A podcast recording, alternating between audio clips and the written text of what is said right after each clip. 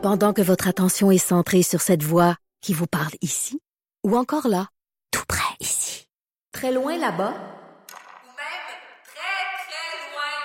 Celle de Desjardins Entreprises est centrée sur plus de 400 000 entreprises partout autour de vous. Depuis plus de 120 ans, nos équipes dédiées accompagnent les entrepreneurs d'ici à chaque étape pour qu'ils puissent rester centrés sur ce qui compte, la croissance de leur entreprise.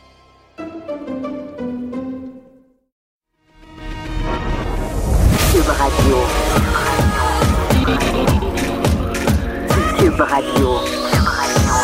Acteur majeur de la scène politique au Québec. Il analyse la politique et sépare les faits des rumeurs. Trudeau le midi. En vacances. Vincent Dessureau qui est là parce que c'est les vacances à Joe Trudeau.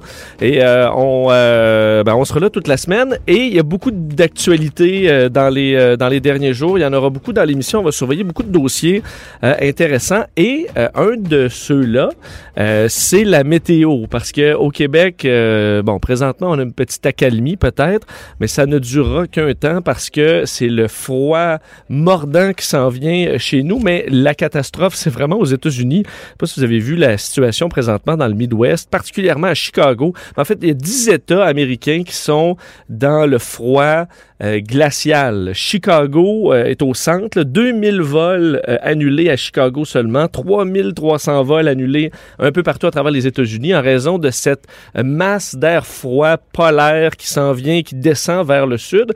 À Chicago, je viens de voir il y a quelques minutes à peine, il fait moins 28 avec un ressenti de moins 42.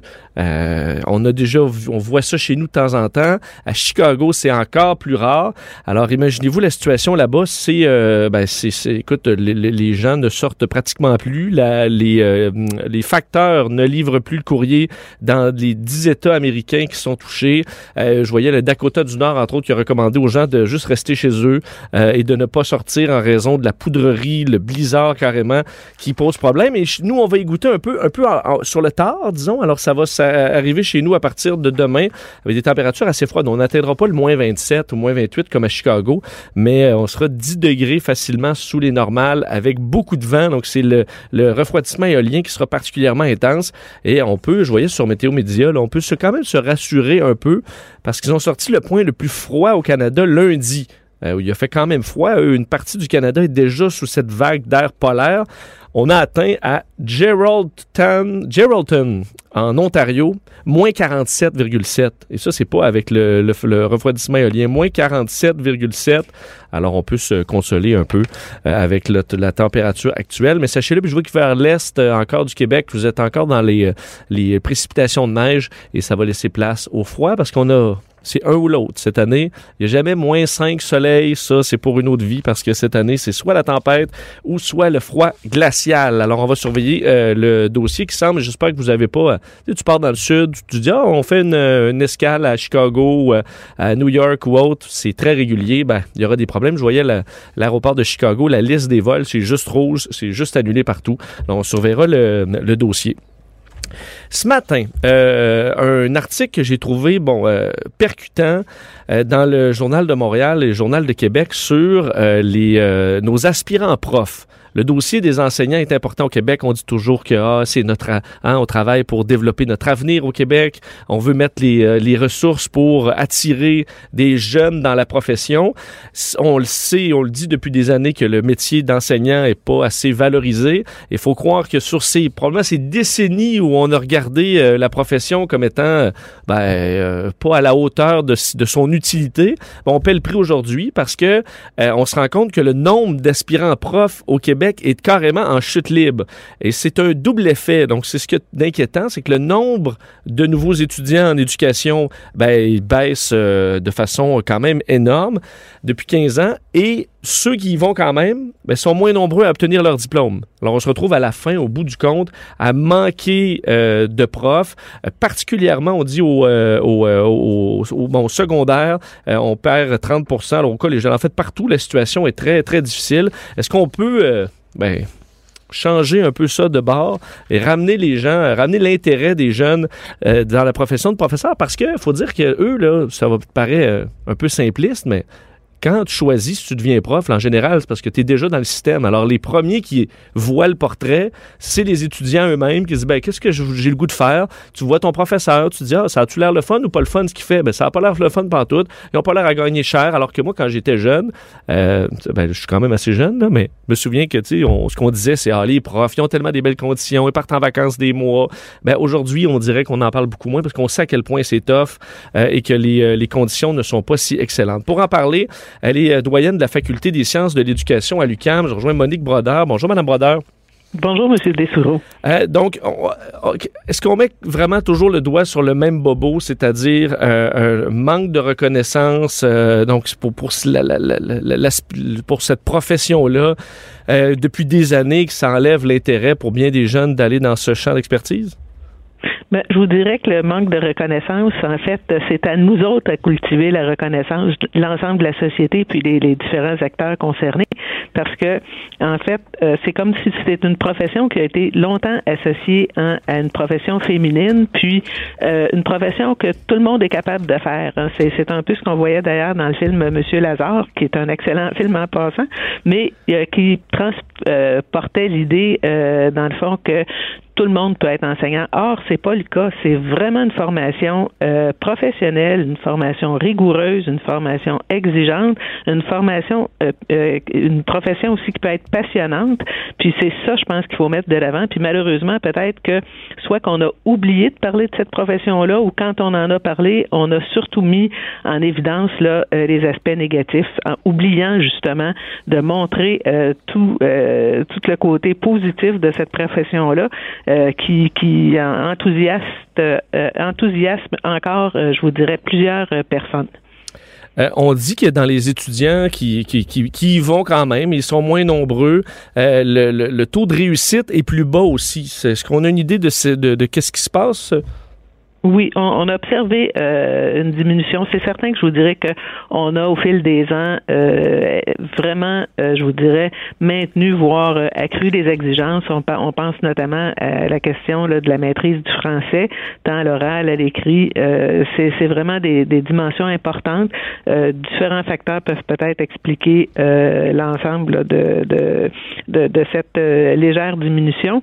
Mais ce qu'on voit par ailleurs, c'est vraiment des, des enseignants, je vous dirais, en formation initiale ou des futurs enseignants euh, qui sont vraiment passionnés, puis on en voit aussi qui sont en exercice. Là, je pourrais vous en parler euh, des capsules qu'on est en train de produire actuellement, l'Association des doyens en éducation avec euh, le soutien du ministère, puis Savoir Média, où est-ce qu'on on, on, est allé tourner pour filmer des, jeunes enseignants, puis quand je dis jeunes, jeunes, mais pas si jeunes, qui ont 10-15 ans, là, euh, d'expérience puis qui nous parlent de leur profession, écoutez, je pense que ça, ça donnerait le goût à plusieurs euh, peut-être de, de changer même de profession puis de, de s'y engager, que ce soit euh, un Frédéric qui est à l'école Champlain ici à Montréal, qui nous dit comment finalement ça lui permet de parler devant les autres alors qu'il aimait lui parler devant tout le monde, de faire des exposés oraux, ben d'être enseignant, ça lui permet de, de faire ça avec beaucoup de couleurs. Puis quand tu vois l'émerveillement des enfants, le lien affectif qui se tisse avec euh, le fait qu'il puisse donner beaucoup de couleurs. Hein, c'est, un, enseignant qui euh, fait des serres dans ses classes, qui fait du théâtre, etc. Euh, écoutez, ça vraiment là, il est très, très heureux de sa profession. Une autre, Joanie, qui dit, ben, dans le fond, moi, je viens de la Gaspésie, ça me permet de rester dans ma, dans ma région, j'adore qu'est-ce que je fais. Une autre, pour finir, euh, Paul, qui nous dit qu'elle, euh, finalement, a toujours rêvé de faire du théâtre, mais finalement a décidé euh, d'y aller par, justement, l'enseignement en art dramatique. Elle adore ça, ça lui permet de continuer à faire du théâtre, de donner ce goût-là aux, élèves. Elle dit en même temps, ça me procure une sécurité d'emploi, puis elle dit, quand je vois les étincelles dans les yeux de mes élèves, euh, elle dit c'est fantastique. Puis elle dit aussi quand je revois de mes de mes élèves, puis que je vois qu'est-ce qu'ils sont devenus, elle dit c'est là que je mesure qu'est-ce que j'ai pu apporter dans leur cheminement de vie. Puis elle dit je trouve ça vraiment très gratifiant. Donc, être un peu plus à l'écoute de ce que les, ces, nouveaux professeurs-là veulent faire, parce qu'il me semble que euh, on a, c'est peut-être une idée préconçue, mais moi, j'avais l'impression euh, au, secondaire ou au cégep que des fois, on a l'impression que c'est la direction qui dit bon, ben ce, ce, cette session-là, t'es prof d'espagnol, puis euh, prof de prof de maths, puis après ça, on te change. Donc, pas nécessairement dans des domaines qui qui les intéressent. Est-ce que c'est quelque chose qui, qui se fait encore trop?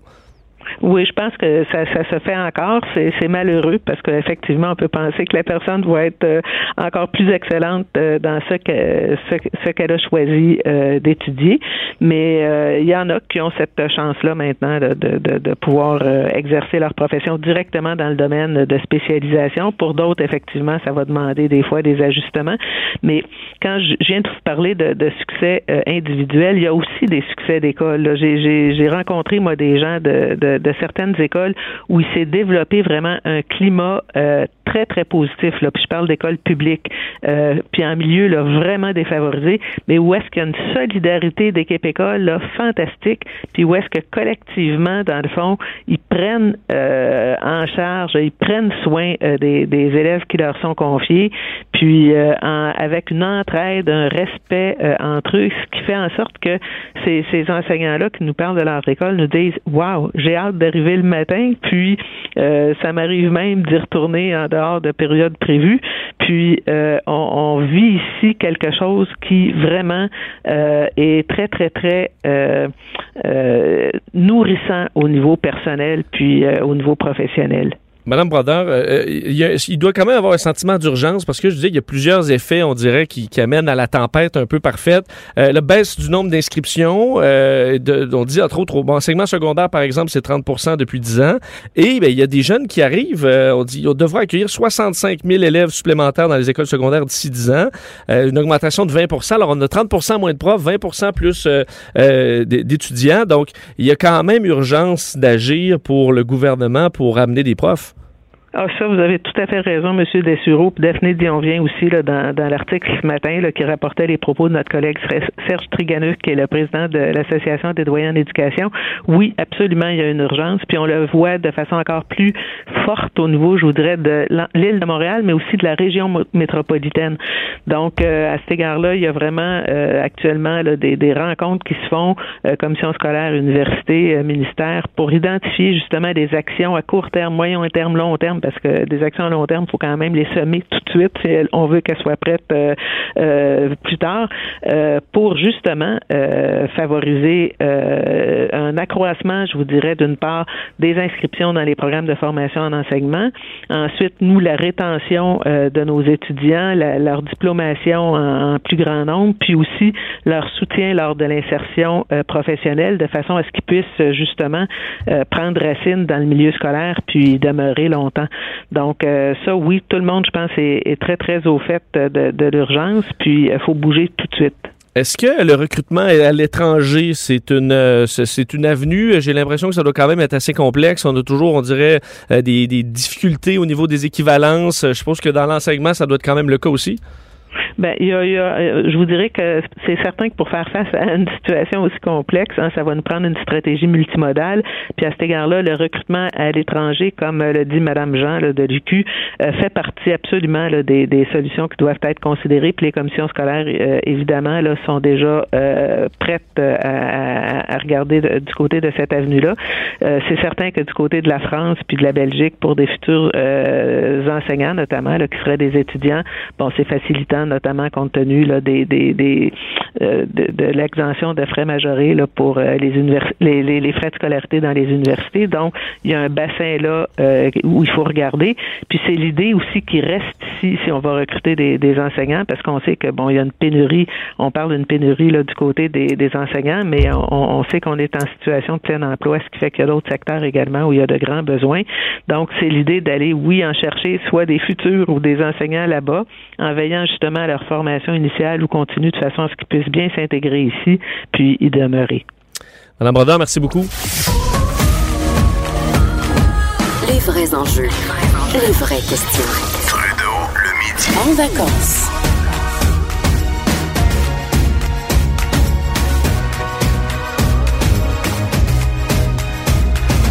Cube Radio. À midi 18, euh, dans Trudeau le midi en vacances, Vincent Dessureau qui est là cette semaine. Et euh, ben, dans l'actualité américaine, euh, à chaque semaine, il y a du nouveau. À chaque semaine, il y a, bon, il y a des histoires incroyables. Évidemment, là, on se dirige tranquillement vers euh, ben, 2020, les élections de 2020.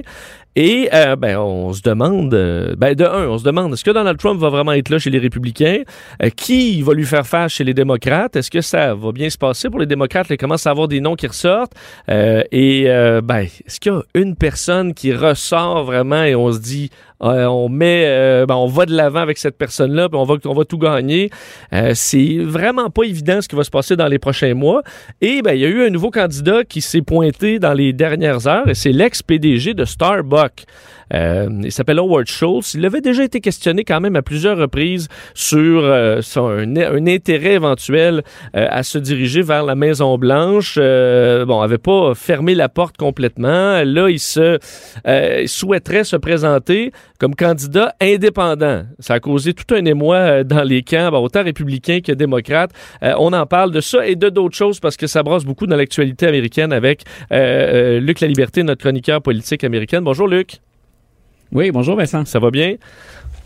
particulièrement bien. J'espère la même chose de ton côté. On se croise à Québec habituellement, puis là, on est à distance. Ben, exact, mais c'est un grand plaisir de te parler parce qu'il y a beaucoup de beaucoup d'actualités. Howard Schultz, euh, donc parle-moi du personnage. Au départ, c'est l'ex-PDG de Starbucks qui était là pendant les, ben, les grandes années, arrivé en 82 jusqu'en 2017. Alors, la grande montée euh, de, de, la compagnie, c'est un, un milliardaire, mais visiblement, c'est quelqu'un qui s'intéresse depuis longtemps à la politique. Oui, puis c'est un c'est un démocrate par nature, Monsieur Schulz. Et quand tu disais tout à l'heure, ben il y a des réactions de part et d'autre, autant du côté républicain que démocrate. Du côté républicain, on ne peut que se réjouir de l'entrée en scène de, de M. Schulz s'il devait euh, matérialiser sa ou confirmer sa, sa candidature. M. Trump l'a même défié sa façon coutumière en disant finalement vous n'avez pas ce qu'il faut, vous n'avez pas le guts nécessaire pour vous lancer. C'est qu'un troisième candidat, euh, d'abord soyons clairs, ça a relativement peu de chances de l'emporter. Un tiers parti ou un troisième candidat. Par contre, ça peut faire beaucoup, beaucoup de dommages sur le terrain au moment de l'élection. Euh, ça avait permis, entre autres, à Bill Clinton de devenir président. Ça avait permis à George W. Bush de devenir président dans la fameuse élection également en, en 2000, l'élection très controversée. Donc, un candidat, un, candidat indépendant, mais qui va aller chercher plus de votes d'un côté que de l'autre et va faire pencher la balance. Ouais, ben, il y a deux pertes, en fait. Si M. Schultz se présente, tous les démocrates sont montés aux barricades depuis l'annonce euh, parce qu'on se dit, écoutez, l'enjeu est trop grand. Si l'idée, c'est de tasser Donald Trump, qui, selon nous, puis euh, on, s'inspire de l'actualité, mais on dit, selon nous, ce, ce président-là est pas à la hauteur, il est même dangereux, faut l'écarter. Les démocrates disent, s'il y a une élection où on ne veut pas d'un candidat indépendant, c'est bien celle-là. Donc, la division du vote démocrate, ça ne peut, dans le système américain, qu'avantager les républicains. Puis, en plus, plus, c'est que M. Schultz est un généreux donateur. Il a contribué à la caisse du Parti démocrate depuis des années. Alors, bien sûr, on devine que s'il se lance en pleine campagne, ben, sa fortune va être mise euh, à profit pour sa propre cause. Euh, c'est même un peu étonnant cette année qu'il décide de, de, de, se lancer ou qu'il l'évoque, hein, parce qu'il n'a pas confirmé. C'est en entrevue à 60 Minutes dimanche soir, on lui a demandé s'il pensait à se lancer. Euh, il en avait déjà parlé auparavant, puis il a dit, j'y songe très sérieusement. Mais les premiers sons de cloche, hein, si c'était tout simplement un ballon de euh, qu'on lançait comme ça dans les airs, ben, les, premiers sons de cloche sont pas positifs. Euh, puis il y a des gens qui sont sincèrement inquiets. Mais en même temps, Luc, euh, bon, je, vais le citer, entre autres, les, disons, euh, parce qu'il critique les, les, deux camps assez sévèrement. Il dit, bon, sur, le, sur Trump, il dit non seulement ce président n'est pas, euh, n'est pas qualifié pour être président, mais le fait est que les deux partis, donc les républicains et les démocrates, ne font pas ce qui est nécessaire pour le peuple américain, engagés qu'ils sont chaque jour dans une politique revancharde avec comme seul objectif de préserver leur propre idéologie. faut dire qu'il écoute, c'est une, vraiment une description quand même assez précise de ce qui se passe aux États-Unis. C'est dur, mais en même temps, il n'y a pas vraiment tort. Est-ce qu'un candidat euh, indépendant, alors qu'il y a peut-être une fatigue chez certains Américains de, des deux grands partis qui s'affrontent euh, avec dans des débats souvent complètement stériles, on le voit sur le, euh, sur, le shutdown américain, d'avoir un candidat qui peut dire, ben moi, je vais être entre les deux, je suis indépendant, je vais y aller avec le gros bon sens. Est-ce que ça peut aller chercher plus d'Américains qu'on pense? C'est-à-dire que c'est faut, faut comprendre un peu comment fonctionne le système américain pour comprendre que ça pourrait être pour M. Schultz un grand coup d'épée dans l'eau. En démocratie, normalement, on veut une, multi, une multitude de points de vue. Aux États-Unis, souvent, malheureusement, les options, ça se limite aux deux grands partis. Et quand il critique républicains et démocrates, sur le fond, il a raison. Et bien sûr, les démocrates vont pas reconnaître, écoutez, il a raison, mais le Parti démocrate éprouve des problèmes. Et les deux partis sont très, très sensibles aux lobbyistes, ce qui fait qu'une fois qu'on est élu à Washington, pour un million de bonnes, mais surtout de mauvaises raisons, le système souvent paralyse ou bouge très peu. Le risque qu'on fait ressortir, c'est que M. Schulz, dans le système tel qu'il est pensé aux États-Unis, le système électoral, il risque uniquement de diviser le vote. Les deux grosses machines sont dans les 50 États américains. Ce serait étonnant qu'il parvienne à renverser, c'est pas impossible, mais ce serait étonnant qu'il gagne ou qu'il remporte le nombre de grands électeurs nécessaires. Ce qu'il pourrait faire, c'est diviser le vote. Et si jamais, par exemple, à l'élection en 2020, on ne parvenait pas pour aucun des candidats, imaginons qu'il se lance contre Donald Trump et contre, parce qu'elle elle est très populaire ces jours-ci, Kamala Harris chez les démocrates. Imaginons qu'aucun des candidats ne parvienne aux 270 grands électeurs nécessaires pour devenir président. Ce serait la Chambre des représentants à ce moment-là qui élirait le président. Et à la Chambre des représentants, on accorde un vote par État. Et pour faire une histoire courte, il y a plus d'États républicains que d'États démocrates actuellement. Hmm. Ce qui fait que Donald Trump pourrait même être troisième dans les résultats. M. Schultz pourrait être premier, mais pas avoir atteint le chiffre magique de 270. Et Donald Trump pourrait malgré tout devenir président. Et c'est là où les républicains se, euh, se frottent les mains. C'est là où déjà on peut se permettre de célébrer. Et c'est là où les démocrates sont très, très inquiets. Donc, allons-y en théorie. Au plan démocratique, on ne peut que souhaiter d'autres options, un tiers parti ou un autre candidat. Dans les faits, confronté au système et à la réalité du terrain, c'est beaucoup plus inquiétant qu'autre chose, M. Schulz. Mais s'il fait assez peur aux démocrates pour les faire bouger, il aurait un peu l'effet qu'a pu avoir Bernie Sanders à sa manière. M. Sanders, c'est pas un démocrate, mais il s'est présenté pour les démocrates contre Mme Clinton et il a forcé Mme Clinton à bouger euh, sa, sa plateforme électorale et il a forcé aussi un certain nombre de réformes euh, au sein même du Parti démocrate. Donc, en ce sens-là, M. Schulz pourrait avoir un apport positif. On voit, il n'y a pas de système parfait, mais le système américain est, vraiment loin de l'être. C'est ce qu'on ce qu'on découvre quand même. Euh, euh, Luc, je voulais parler un peu du dossier de l'enquête Robert Mueller.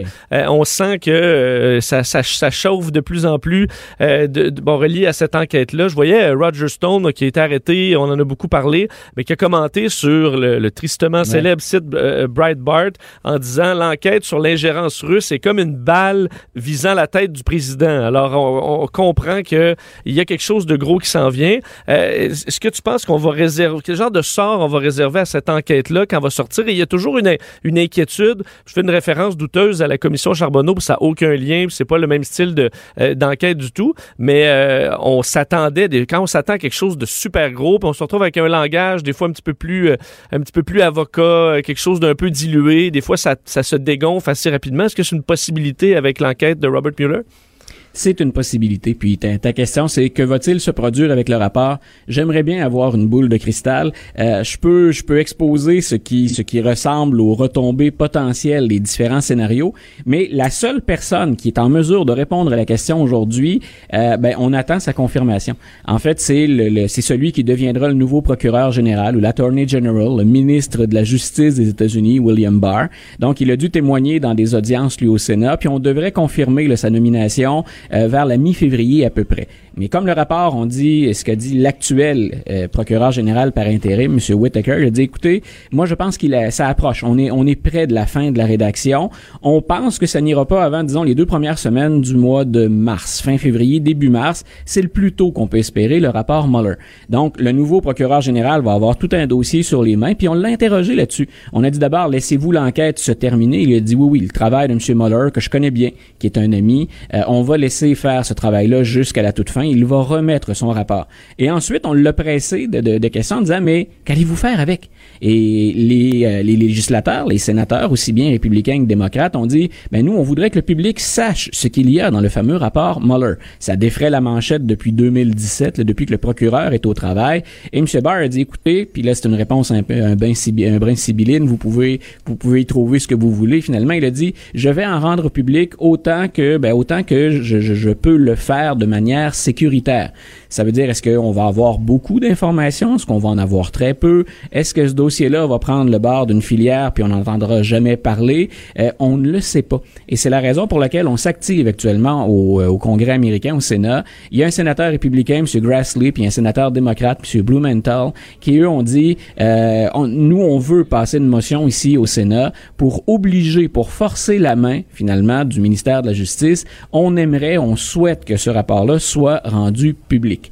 Encore faut-il voter pour cette motion-là, mais il y a donc un souci réel, je pense, puis un brin de stratégie politique, mais un souci réel de dévoiler l'ensemble du contenu. Et quand Roger Stone dit ce dossier-là, c'est comme une balle en direction de la tête du président, je suis pas certain que ça vise Donald Trump lui-même, parce que rien dans ce que M. Mueller a dévoilé depuis le début nous permet de croire que Donald Trump pourrait être accusé et reconnu coupable. Mais ça peut nuire politiquement aux républicains et à l'entourage immédiat de M. Trump. On en est à cinq arrestations majeures, six avec celle de Roger Stone, et tout pointe vers une collaboration avec des intérêts russes. Mais est-ce que en même temps, euh, on dit oui, ça, ça endommage politiquement Donald Trump, mais il est un peu teflon là. Il, je veux dire, il- De moins en moins, Ben, Vincent. non, je- oui, je comprends, mais c'est sûr que et- et- que ce soit autour de lui, il est quand même capable de se, se défendre. On attend Oui. quand même tous qui est le smoking gun, quelque chose qui relie directement Donald Trump, une accusation criminelle. Euh, ça, euh, donc c'est pas fait là. Non, puis ben, c'est-à-dire que Roger Stone pourrait, c'est ce qu'il y a eu de plus près jusqu'à maintenant d'un smoking gun, ce serait Roger Stone. Euh, Roger Stone, c'est un intime de Donald Trump. C'est plus qu'une connaissance. Les deux hommes se connaissent depuis très très longtemps. Puis M. Stone rêve depuis des décennies de faire de Donald Trump un candidat à la présidence. Et là, il en a, il a contribué à en faire un président.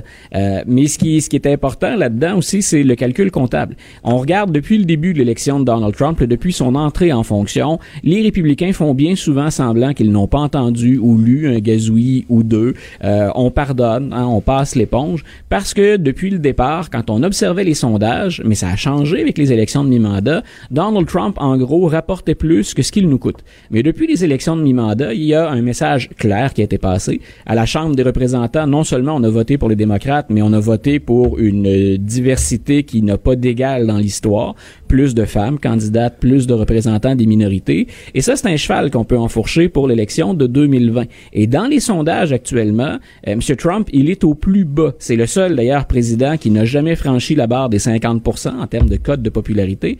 Et là, dans le plus récent sondage, le Washington Post ABC, il est à 37 Euh, Il y a des républicains qui prennent des notes actuellement et il y a des républicains qui euh, grognent beaucoup depuis le premier shutdown, parce qu'on en aura peut-être un deuxième dans, dans deux semaines. Eux disent, c'est une blessure qu'on s'est infligée, c'est bête, nous nous sommes tirés dans le pied. Puis le premier responsable de cette fermeture des services gouvernementaux, en raison de son entêtement pour le mur, c'est Donald Trump.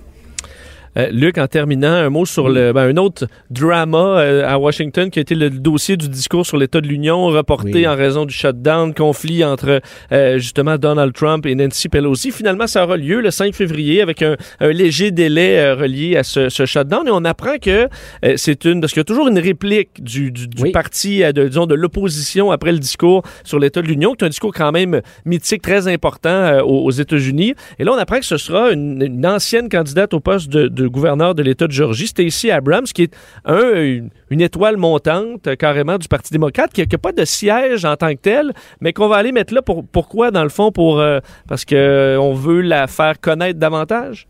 Ben, c'est particulier, hein, parce que pour une rare fois, c'est quelqu'un qui a perdu sa campagne électorale. Habituellement, on s'attend à une vedette montante, on s'attend d'une vedette montante qu'elle ait obtenu un siège, renversé la vapeur, mais c'est un peu ça, Stacey Abrams. C'était la première candidate noire pour le poste au gouvernorat en Georgie. Euh, elle a perdu à la suite d'une bataille juridique. Là, on a contesté les résultats, mais c'est une progressiste, c'est une femme et elle est noire. Donc, c'est encore triste en 2019, me diras-tu, qu'on précise qu'on choisit une femme. Mais ça détonne avec Donald Trump clairement. C'est ça qu'on veut. là. oui, et c'est le reflet de ce que je te mentionnais tout à l'heure. Quand je disais la, la diversité, c'est un cheval qu'on peut enfourcher pour mener le combat en 2020, ben, Madame Abrams, elle représente cette nouvelle génération de politiciens. Et elle est assez jeune. Euh, 45 ans en politique, là, on n'est quand même pas à la fin de sa carrière, Non. bien au contraire. là. Donc, c'est une, une très, très belle candidature. C'est une femme qui est éloquente, c'est une femme qui s'exprime très bien. Elle est politicienne depuis un certain temps, parce qu'avant le gouvernorat, elle servait à l'Assemblée de la Georgie. Mais j'ai hâte de voir ce qu'elle va offrir, parce que c'est un brin ingrat en même temps. Là. Si le président s'adresse à tous les élus au Congrès, il a la Cour suprême, euh, ben Stacey Abrams va être dans un petit local, toute seule, un brin isolé. Mais je pense que c'est un beau pari que font les démocrates. Euh, juste en quelques secondes, Luc, parce que euh, dans les candidats possibles euh, dé- démocrates, on avait beaucoup parlé de Beto O'Rourke à un, à un certain moment. Ouais. Beau monsieur euh, qui a du bagou et tout ça. Est-ce que est encore un des, des- des plus populaires chez les démocrates? Monsieur, euh, Monsieur O'Rourke, il a le, le luxe de, de, de la patience actuellement, c'est-à-dire qu'il laisse mousser sa cote de popularité. Donc depuis, lui aussi, il a été défait contre Ted Cruz euh, au Texas, mais C'est passé très proche quand même. Voilà, mais Madame Ab- et Madame Abrams aussi, les deux sont dans des États du Sud dont on pensait que c'était des bastions républicains. Donc que deux démocrates s'imposent là, c'est intéressant. Puis Monsieur O'Rourke, il a une belle cote de popularité et carrément le jeu auquel il se livre actuellement, c'est de se faire désirer et probablement aussi de monnayer une candidature. Monnayer au sens euh, qui m'appuie ou encore que me que, que pourrait-on me garantir si jamais je devais perdre mon pari? Euh, Est-ce que c'est une vice-présidence? Est-ce que ce sera un poste dans une administration? En tout cas, il a la cote actuellement et c'est très rare. Il a le loisir de se laisser désirer, alors que d'autres comme Kamala Harris ou Madame Warren, euh, elles ont décidé de plonger très très très tôt pour une autre stratégie pour prendre le lead et dominer l'attention médiatique. Luc, toujours un plaisir. Je suppose que la- dès la semaine prochaine, il y aura plein de nouvelles histoires. Un gros merci. Une bonne fête de journée, Vincent. bye bye. Luc La Liberté, notre chroniqueur politique américaine. Quand Trudeau parle de politique, même les enfants comprennent. Jusqu'à 13. Vous écoutez Trudeau le midi. En vacances. Midi 37 dans Trudeau le midi en vacances euh, avec Vincent Dessureau. On a euh, deux dossiers intéressants sur le euh, sur l'immigration ce matin. Un dossier qui est euh, ben, chaud au Québec avec l'arrivée de la CAQ qui veut entre autres faire euh, des changements, on sait, à l'immigration au Québec en baissant les seuils. Euh, François Legault l'avait dit, là, en prendre moins, mais en prendre soin. Alors, en se dirigeant vers ça, euh, il y a des obstacles. Évidemment, il y a le le pouvoir entre la province et euh, le pays, le fédéral, où on bon, il y a encore des, euh, des, des trucs à régler de ce côté-là. Et un des problèmes qu'on se rend compte, c'est que euh, il y a des dossiers qui ne sont pas réglés et qui s'accumulent. Euh, Simon Jolin Barrette, le ministre de l'Immigration, a affirmé, euh, entre autres à Radio-Canada la semaine dernière, que on lui avait laissé, l'ancien gouvernement, 18 139 dossiers encore non ouverts, dont certains, dans certains cas, remontent à 2005. Alors, vous imaginez une pile de dossiers euh, immenses et des gens qui s'inquiètent parce que là, on se dit, OK, ben, on veut faire des changements euh, sur l'immigration au Québec. Mon dossier est en suspens. Est-ce qu'on va préférer ben, repartir à zéro, dire à tous ceux qui, qui, ont, qui, qui ont rempli ces documents-là, les dossiers qui ont payé les frais depuis 2005, ben, on vous flush, vous referez une autre demande avec les nouvelles règles. Alors, il y a eu beaucoup d'inquiétudes reliées à ça. Euh, hier, François Legault, euh, a, bon, euh, aux journalistes, a dit que ces dossiers allaient être traités avec les anciennes règles. Donc, on a 18 000 dossiers à régler qui sont, on va respecter donc la, règle actuelle. On va mettre les, me- les mesures en place par la suite. On a quand même un problème, c'est que François Legault veut réduire les seuils d'immigration, mais là, il va se retrouver avec un traitement rapide, accéléré, euh, de 18 000 dossiers. C'est des dossiers où euh, c'est pas juste une personne, c'est des dossiers, euh, dans certains cas, là, qui ont euh, une famille. Alors, ça monte. Alors, 18 000 fois 2, fois 3, fois 4, ça fait des dizaines de milliers de personnes, alors que l'objectif de François Legault est de réduire euh, le- les seuils d'immigration. Ce sera un dossier quand même assez complexe. Celui-là et un autre, on va en discuter avec Stéphane Enfield, avocat en droit de l'immigration. Bonjour, Monsieur Enfield. Bonjour, M. Dessureau. Euh, donc, c'est quand même, euh, on doit se gratter la tête. On a dû se gratter la tête, du moins qu'on a vu la pile. Je comprends que c'est pas une pile, là, mais de, de dossiers non traités qui remontent à des années et que là, on est obligé de, de- de s'occuper alors qu'on veut changer carrément les règles en immigration au Québec? Oui, et ce que je trouve préoccupant dans cette situation euh, qu'on connaît bon euh, maintenant, euh, c'est le discours qui me semble, en tout cas, euh, contradictoire entre la position du premier ministre et la position de son ministre.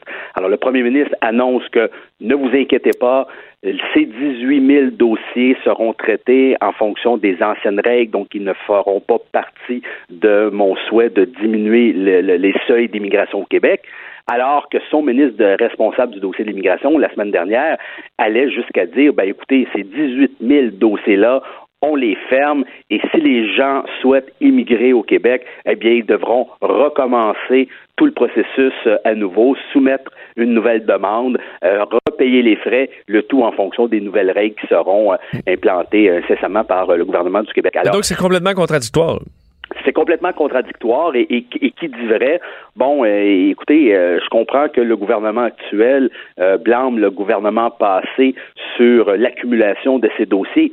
Mais et, et, M. Dessureau, ce qu'il faut comprendre ici, c'est que ce ne sont pas juste des dossiers. Derrière ces dossiers, il y a des familles, il y a des êtres humains, il y a des gens qui attendent depuis de nombreuses années, dans certains cas, pour venir rejoindre un membre de la famille, dans certains cas, des gens qui veulent s'établir, qui veulent investir, euh, qui veulent bâtir leur vie au Québec. Ils ont choisi le Québec, hein, c'est la raison pour laquelle ils ont soumis des demandes d'immigration pour le Québec.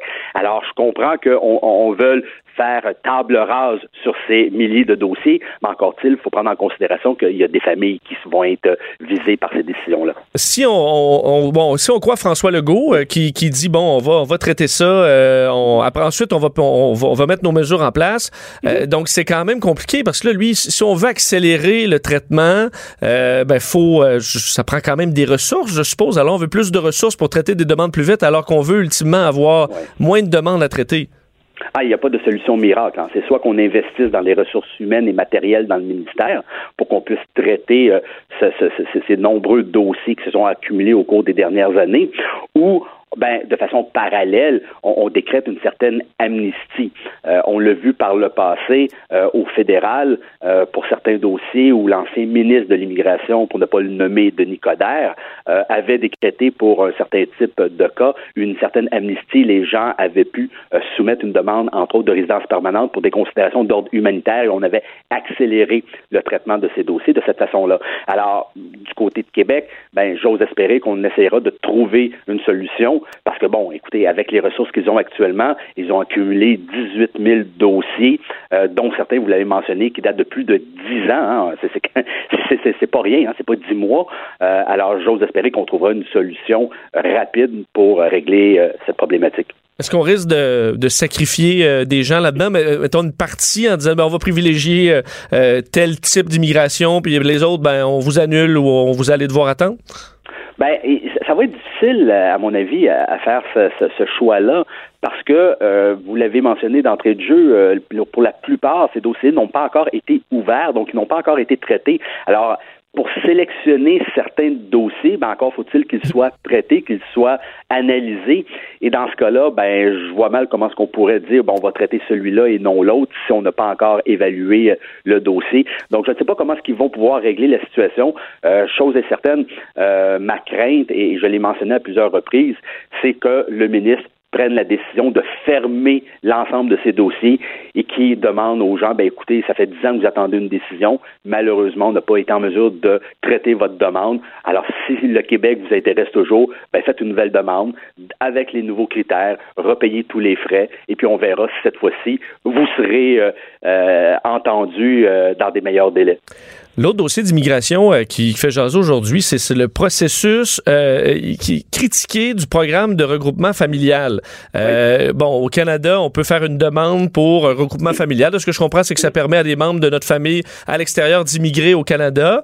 Euh, il y avait eu, bon, des, des, façons de faire auparavant qui étaient déjà critiquées. Avant, c'était une, espèce de loterie, euh, c'était mal vu. Ensuite, on fonctionnait de façon géographique, mais certains avaient avantage sur d'autres. Alors, ce qu'on a décidé de faire, c'est, ben premier arrivé, premier servi. On ouvre le, site Internet à une certaine heure et là, tout le monde arrive. Le premier qui remplit son document, ben, euh, il pourra avoir une des places. Alors, les 27 000 places de ce programme-là se sont euh, comblées en l'espace de quelques minutes. 11 minutes. 11 minutes, bon. Alors qu'on disait que ça prenait à peu près 10 minutes faire compléter le formulaire au plus rapide. Au plus rapide. Et là, le problème, c'est que certains dénoncent, ouais, mais là, ça avantage ceux qui sont capables de taper très vite, euh, qui, ont une très bonne compréhension de l'anglais, ceux qui qui revisent pas aussi. Là. Même il y a quelqu'un qui dit ben moi je veux faire une demande, euh, prendre mon temps, m'assurer de pas faire d'erreur parce que ça peut avoir de l'autre conséquences. Ben ces gens-là se retrouvent pénalisés. Est-ce que on a encore pris un processus qui est défaillant? il faut que le processus s'applique uniquement dans le cadre de parrainage de, parents ou de grands-parents. Conjoints, conjointes, enfants euh, ne sont pas ne sont pas visés par ce processus. Alors on parle vraiment de parrainage, réunification familiale, parents, grands-parents. Alors vous l'avez bien dit, dans le passé, c'était une loterie. En fait, le programme ouvrait euh, début janvier. Les gens avaient 30 mois pour déposer un dossier électronique, donc ce qu'on appelle un, avis d'intention. Et puis, au début février, eh bien, il y avait un tirage au sort. C'était une vraie loterie. Et on pigeait euh, les dossiers. Par la suite, si vous étiez chanceux, ben, on communiquait avec vous. On vous disait, ben, écoutez, vous avez été sélectionné. Maintenant, soumettez votre demande de parrainage en bonne et due forme. Ça a été critiqué pour les raisons que vous avez mentionnées On a trouvé ce processus qui, somme toute, ne règle pas et loin de là la problématique. Alors, le programme a ouvert une journée, un bon matin, et les gens se sont, euh, se sont euh, euh, massés. Comme les billets de série du Canadien, là. Ah oui, exactement. Et, euh, et pour soumettre une demande, donc encore une fois, un avis d'intention de parrainer un parent ou un grand-parent. Et les, euh, les 27 000 euh, premiers euh, ont été sélectionnés en, en deçà de 15 minutes. Bon, on parle dans certains cas de 11 minutes. Eh bien, les gens seront maintenant euh, contactés pour leur demander de soumettre une demande à bonne et due forme. Et, et- et le problème qu'on voit, bon, on dit que c'est discriminatoire. Certains crient au effort que c'est un processus qui est complètement aberrant. Effectivement, c'est un processus qui est aberrant parce que dans certains cas, si on est euh, le moindrement fortuné, on peut engager des gens qui, euh, bon, une dizaine de personnes assis euh, derrière leur ordinateur pour euh, essayer de de, de- de déposer euh, votre candidature. Donc, c'est un peu particulier comme système. Puis encore une fois, hein, on semble oublier que derrière ces dossiers, ces 27 000, ben, c'est des gens, c'est des familles, c'est des personnes, c'est des gens qui attendent depuis des années de faire venir euh, leurs parents euh, au Canada, des gens qui veulent faire euh, les choses correctement, euh, de façon régulière, en soumettant les bonnes demandes devant les bonnes instances. Il va falloir qu'on trouve une solution à ce problème parce que c'est pas nouveau. hein. Le parrainage de parents et de grands-parents, c'est pas nouveau les problématiques qu'on vit. On le vit depuis des années et euh, au sein du ministère, on ne semble pas être en mesure de trouver une solution acceptable pour régler cette situation. Parce que je comprends que euh, ça m'est arrivé là, pour des billets, je sais pas de quel spectacle, mais d'avoir cinq ordinateurs qui roulent en même temps là, au bureau. Eh oui. Mais euh, c'est pas tout le monde qui, qui a accès à ça. Il y en a des gens qui sont au qui sont au travail, il y a des gens qui ont tout simplement pas accès à Internet. Et c'est pas, ça veut pas dire que c'est des mauvaises personnes qui, euh, qui qui vont amener des, des gens méchants au pays, loin de là. là. Euh, ou tout simplement, comme je disais, des gens qui veulent prendre leur temps, parce que je pense qu'il y a des conséquences à écrire des fausses informations, à faire des erreurs sur des documents comme ça. Absolument. Mais il faut dire que c'est l'avis d'intention, hein, donc c'est pas la demande officielle. Donc par la suite, vous aurez affaire évidemment à la demande officielle. Et dans certains cas, ben, des gens pourront se désister. Alors, euh, je, je- j'ignore comment on fera pour combler euh, les postes vacants, excusez l'expression, mais ça- ça- on devra trouver une solution. Et, et moi, la question que je me suis posée, pour laquelle j'ai pas de réponse, vous savez, ce programme-là, c'est pas uniquement pour le Québec, c'était pour l'ensemble du Canada. Alors, euh, si on, évalue les- le décalage horaire, est-ce que certaines provinces euh, canadiennes avaient un avantage compte tenu des décalages horaires sur euh, les gens qui soumettaient une demande au Québec? Je l'ignore. Est-ce qu'il y avait des règles différentes pour une province à l'autre au niveau des heures d'accessibilité aux services? J'ai pas la réponse, mais en tout cas, on peut drôlement se poser la question. Monsieur Enfield, merci beaucoup. Trudeau, le midi. En vacances. Pour nous rejoindre en studio, Studio à commercial cube.radio. Appelez ou textez 187 Cube Radio. 1877 827 2346. À midi 51 minutes, euh, je sais pas si vous avez des tatouages. euh, moi, j'en ai pas. Euh, mais euh, je voulais revenir sur une nouvelle qui m'a quand même fait sourire. Ben, une nouvelle. C'est pas une- c'est vraiment du patinage, là. Mais Ariana Grande, qui est une chanteuse pop, euh, s'est fait faire un nouveau tatouage dans les derniers euh, jours et elle a publié sur les réseaux sociaux hier soir une photo de son tatouage qui est un signe, euh, donc des signes chinois qui devait représenter le nom de son dernier single, sa dernière chanson Seven Rings. Euh, en fait, c'est pas en chinois, c'est en japonais. Et euh, bon, c'est des symboles. Et euh, le problème, c'est qu'elle elle a publié une photo de son tatou et ça veut pas du tout dire Seven Rings. En fait, il y a une erreur euh, dans le tatouage. Ça veut tout simplement dire euh, un barbecue grill. ça veut, en fait, c'est un type, là, un shishirin, un type de barbecue japonais, le genre de hibachi. Alors, euh, c'est ce que ça veut dire. Elle a publié ça, écoute, suivi par des millions de personnes. Et finalement, montre son tatouage. Tout le monde dit, ben non, c'est pas, euh, c'est pas dire Seven Rings, ton affaire, ça veut dire, euh, ça veut dire grill barbecue japonais. Alors, euh, bon, ça fait sourire. Elle a répondu, par contre, dans les dernières heures en disant, bon, l'histoire derrière mon tatouage, c'est que ça faisait trop mal. Alors, j'ai demandé d'arrêter.